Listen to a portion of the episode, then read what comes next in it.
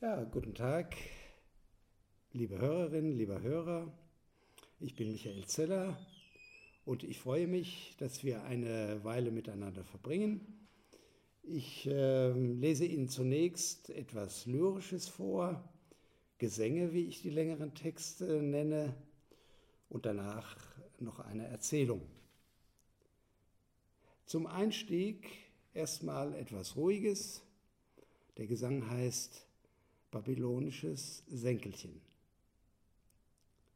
Bedankt, Schuhriemen, Dank dafür, dass du den Schuh zusammenhältst und meinen Fuß instande setzt, voranzugehen nach meinen Zielen, ohne dass er sich vertritt, mag's auch in die Irre führen, im Kreis herum, zur Klippenkante, ob Weg, ob Abweg, Jacke, Hose. Du, Schuhband, hältst den Fuß gefasst für jede Art Veränderung, mit der die Füße uns begaben.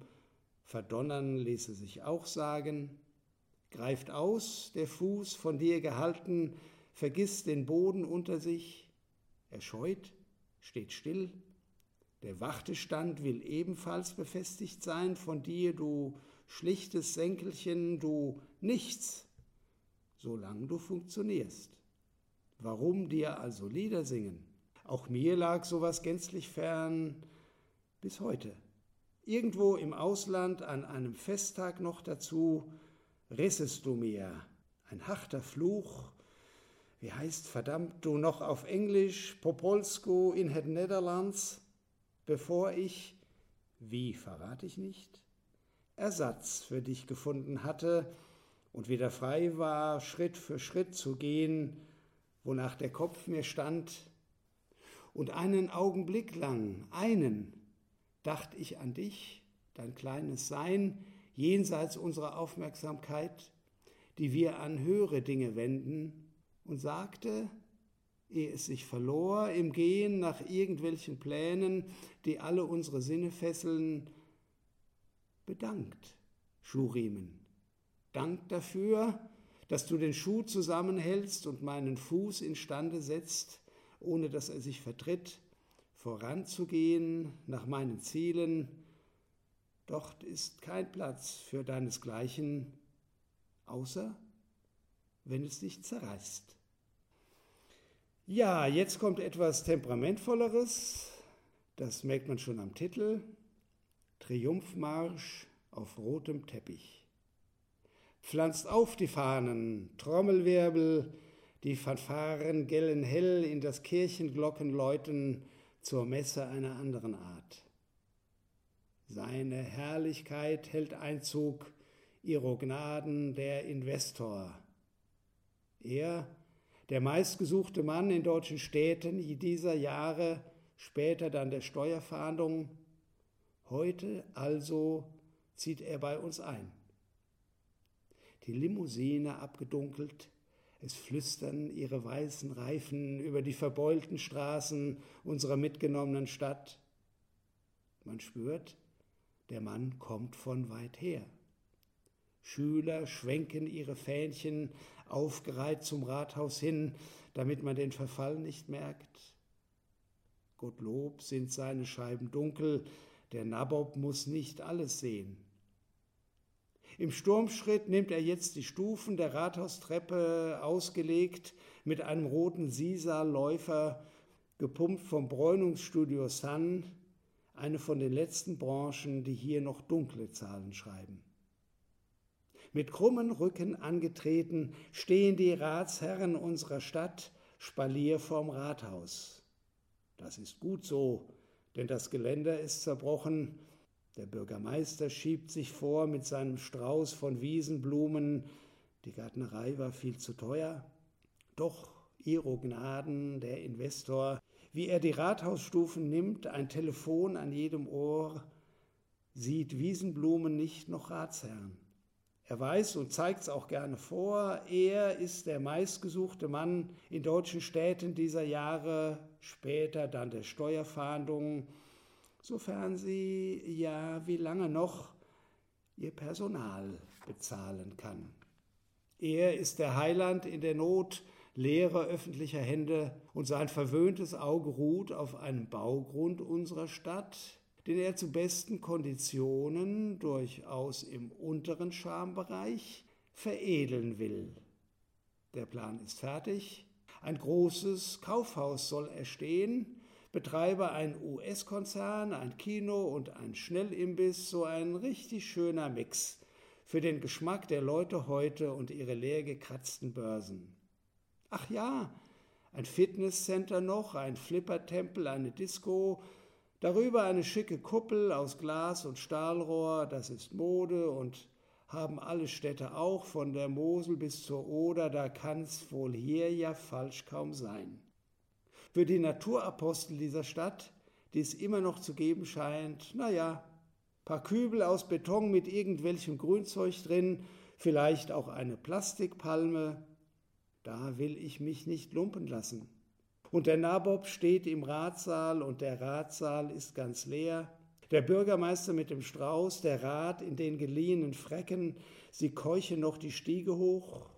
Ich sehe, keine Gegenstimme, Perfekt, das war's. Ich danke Ihnen. Schade, dass ich weiter muss. Ich liebe Ihre schöne Stadt. Und er verhandelt gleich mit Ahmed, der vor der Tür den Flur aufwischt über seinen Bodenpreis, den er für angemessen hält. Nix wissen ich, meint Ahmed ehrlich. Umso besser lacht der Nabob, schüttelt herzhaft ihm die Hand, steckt ihm nen Blauen in den Blaumann. Gesagt, getan, man ist sich einig, der Vertrag tipptopp, er gilt. Und Nabob eilt die Treppe runter, links und rechts ein Telefon, vorbei an ärmlichen Gestalten. Was rennt denn der mit Blumen rum? Es steht wohl eine Trauung an, scheint hier ein Standesamt zu sein, wofür die Leute Zeit vergeuden. Am Treppenfuß ein Blick rundum aus eng gemachten Augenschlitzen. Wozu brauchen die ein Rathaus in diesem gottvergessenen Kaff? Viel zu schade. Klasse Grundstück. Schau nur, wie der Putz abbröckelt. Und der Nabob rechnet durch. Hier lohnt sich's nur zu renovieren, wenn kein Stein auf dem anderen bleibt. Er steht und atmet durch. Der Nabob hat links und rechts die Ohren voll und sieht den roten Teppich da vor seinen Füßen ausgerollt und ihn bedrängt ein inneres Bild dass dieser rote Teppich einst vor schwedischen Gardinen endet. Für mich wohl kaum, Gott sei es befohlen, doch leicht für meine Zuarbeiter, deren Klasse nicht genügt für ein gehobenes Exil mit weißem Strand und Kokospalmen, das unser einem manchmal blüht für seinen Dienst am großen Ganzen. Ja, Undank ist der Weltenlohn. Gerade will der Nabob weinen, doch sein Fahrer in Livree hat den Schlag schon aufgerissen und der Investor, er muss weiter fürs Gemeinwohl auf der Achse, rastlos seine Herrlichkeit. Er ist der meistgesuchte Mann in deutschen Städten dieser Jahre, später dann der Steuerfahndung, solange jedenfalls der Staat sich diesen Luxus leisten kann. Als dritten und letzten Gesang Glück. Schön ist es, zwischen zwei Kartons, hoch betürmt mit Lebensmitteln, in der Toreinfahrt zu stehen des verhassten Supermarktes, angegrünt Beton um dich, hinter Tiefpreissensationen. Samstag, wieder Wochenende, und die Mäuler sind zu stopfen deiner Lieben dort zu Hause, jetzt beim Kaffee grad vielleicht, während du Ach lass, was soll's. Eine Pause noch zum Schnaufen vor dem Wuchten all des Futters in das Heck von Muttis Kombi und du gönnst dir diese Pause, Atem schöpfen tief und tiefer, während links der Honda rausstößt, deine Nasennahrung würzend. Und du langst in eine Kiste, isst dein eigenes seit Minuten, greifst dir jene gelbe Soße, die die Tochter immer fordert gegen Vaters alte Sorge um sie und das große Ganze, reißt den Ring hoch, lässt es zischen. Ah, so sollte Leben sein. Wenn auch zuckersüß die Plempe, aber irgendwie nicht schlecht. etwas fehlt noch, ja, das Päckchen. Holst es raus aus deinem Hemd, sollte stecken dort bis Montag, unberührt, du schworst es dir, weg von dieser bösen Sucht. Und du ziehst den Rauch nach innen über dein Erwarten köstlich, kippst die bunte Brühe nach. Das ist Leben, denkst du wohlig, weichst dem vollen Drahtkorb aus, junge Mutter, hübsch und handlich, selbst das Kleinkind nicht so übel, obwohl sonst nicht dein Geschmack.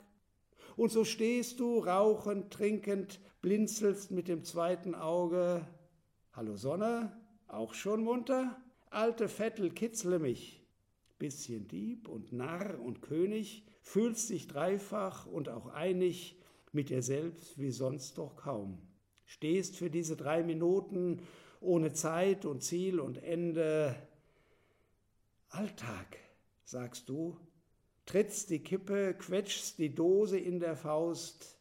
Da ist Kraft, du spürst das Leben und ein Lächeln um die Lippen, ohne dass du's selber merkst.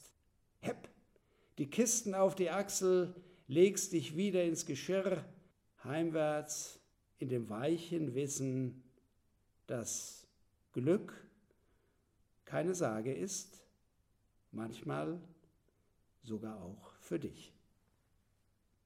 Ja, ich hoffe auch für Sie, liebe Hörerinnen, lieber Hörer, Glück kann man brauchen. Auch ein Dichter übrigens.